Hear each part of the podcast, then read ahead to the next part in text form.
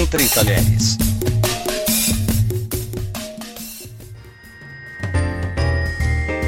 E aí, meu povo, tudo bem com vocês? Entre Talheres, um podcast que fala sobre comida, tá mais uma vez no ar. Já as portas aí do Natal, né? Você que tá com dúvida do que fazer com aquele monte de coisa que veio na cesta de Natal, a gente vai tirar um pouquinho dessas suas dúvidas, dar algumas dicas para você. Hoje eu recebo o Luciano de Aquino, gestor de departamento de gastronomia do Divino Fogão, a quem eu agradeço a participação e já mando direto a pergunta, a primeira pergunta, Luciano. Uh, falando sobre o peru, né? Muita gente considera o, o peru uma carne muito seca. O que, que a gente pode fazer para dar uma incrementada nela? Existem algumas maneiras para que nós possamos deixar ele mais incrementado e sem essa fama, né? Uma das maneiras de nós fazermos isso é rechear ele. A gente pode rechear ele de várias maneiras, mas uma maneira muito interessante é fazer um recheio de preferência agridoce. Combina bem o recheio com a carne, tá? Esse agridoce pode ser uma maçã verde com bacon, uva passas, açúcar mascavo. Você faz essa mistura, recheia ele e é, põe para assar. Agora, uma outra dica muito interessante também pode ser um, um tipo de farofa agridoce, rechear com essa farofa agridoce também.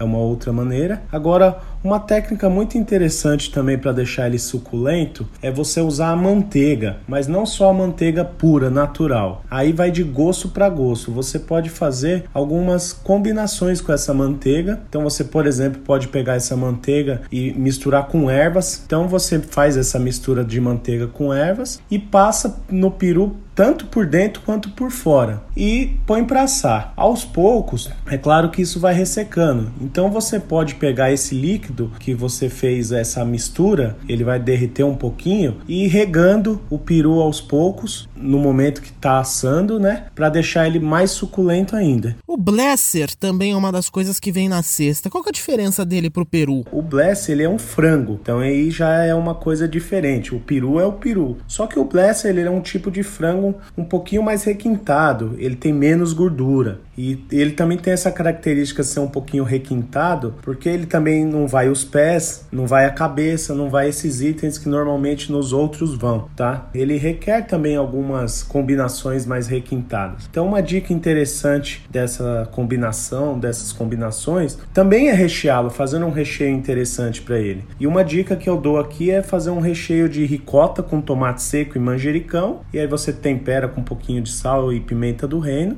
é, recheia ele bem, coloca para assar com papel alumínio, lembrando sempre que qualquer uma dessas aves você tem que pôr passar com papel alumínio e depois de um tempo você tira o papel alumínio, coloca no forno de volta para poder dar uma cor nele, né, para finalizar. O peru, é, como nós já até falamos, demos nossas dicas anteriormente, ele é uma ave de um porte grande, maior que o frango, né? Então essa é uma grande diferença. E ele também tem um sabor um pouco acentuado, pouco mais forte do que o frango.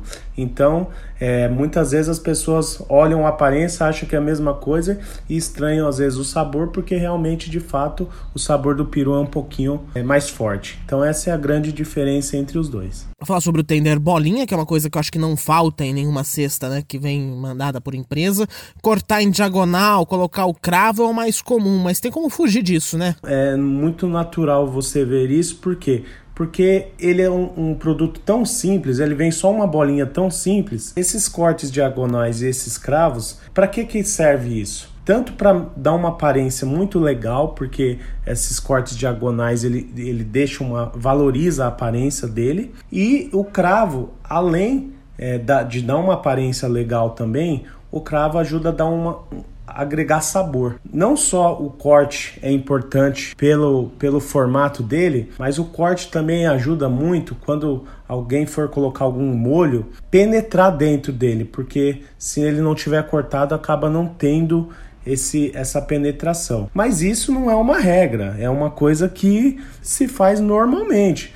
Mas se, a, se vocês quiserem fazer o preparo, assar ele comum, do jeito que ele vem, e depois cortar na diagonal, cortar ele redondo, cortar ele em aperitivo, também não tem problema nenhum, porque o que vai importar mesmo é vocês fazerem a combinação do que vai com ele, porque normalmente ele tem que com algum tipo de combinação, por exemplo, com algum molho É, normalmente se faz um molho agridoce com mostarda, mel para esse tipo de preparação e também ele vai muito acompanhado com frutas. Luciano, tem muita gente que recebe uma bolinha né, de peito de, de peru. Tem alguma coisa que pode ser feita com ele ou sem necessariamente ser frio? Quando se pensa no peito de peru, normalmente você pensa em lanches, né? Normalmente lanches mais leves, que você faz combinações com, com pratos mais lights, enfim. Mas também, como eu falei anteriormente no outro prato, não necessariamente ele serve só para isso. E normalmente se pensa para frio, né?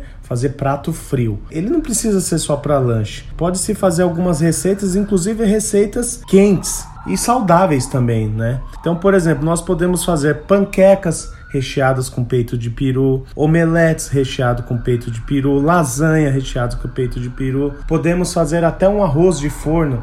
Normalmente tem arroz de forno que vai o presunto, em vez de você usar o presunto, você usa o peito de peru, dá um, um sabor muito diferente, muito especial e muito surpreendente para quem está comendo, porque afinal de contas não é comum se comer é, esse tipo de pratos, por exemplo, panqueca, omeletes, lasanha, enfim, com peito de peru. Luciano de Aquino, gestor de departamento de gastronomia do Divino Fogão, muito obrigado pela presença entre talheres. Bom, gostaria de agradecer é, a oportunidade de poder dar essas dicas aí em nome do Divino Fogão, que vocês aproveitem bem essas dicas. É, também gostaria que vocês pudessem é, ir nos nossos canais no, no Instagram, no Facebook, no YouTube, inscreva-se nos nossos canais é, participem, compartilhem, deem seus likes, é muito importante para a gente. Nós temos o canal do Divino Minuto também, que é no YouTube, que mostra como fazer diversos tipos de receitas do Divino Fogão, adaptada para dona de casa. Então, eu agradeço mais uma vez pela oportunidade. Nós é que agradecemos. E para você de casa, aproveite muito bem o seu Natal. Na quarta-feira a Kika tá de volta com mais dicas para você.